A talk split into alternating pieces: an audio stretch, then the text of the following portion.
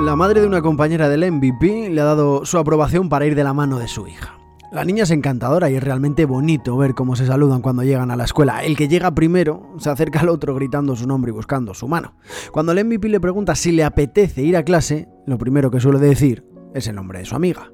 Me dio por pensar, corriendo mucho, en cómo serán esos años en los que el MVP empieza a descubrir lo que es el amor, ese verano en el que las mariposas se apoderen de su estómago. Aunque suene un poco cursi, yo lo recuerdo así. Esos inicios, es empezar a descubrir, siempre está lleno de momentos inolvidables, de sensaciones únicas que no volverán. Quizá por eso las mitificamos. Ya te hablé sobre ello. Cuando empiezas algo, la mente no se te va a que pueda salir mal. No reparas ni por un momento en la posibilidad de que algo se tuerza y acabe dando al traste. Con todo, he descubierto cómo se van al traste las amistades, los sueños profesionales y los amores personales, sean del tipo que sean.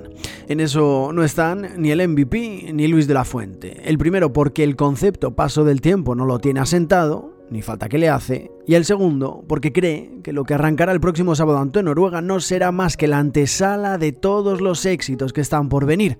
Uno sueña con ver a P al llegar a la escuela, y el otro con levantar la UEFA Nations League el próximo mes de junio. Por algo hay que empezar. Esta semana, de los estómagos de los dos se han apoderado un buen puñado de mariposas que les llevan volando de aquí para allá. ¿Quieres salir conmigo? Qué bonitas son las primeras veces.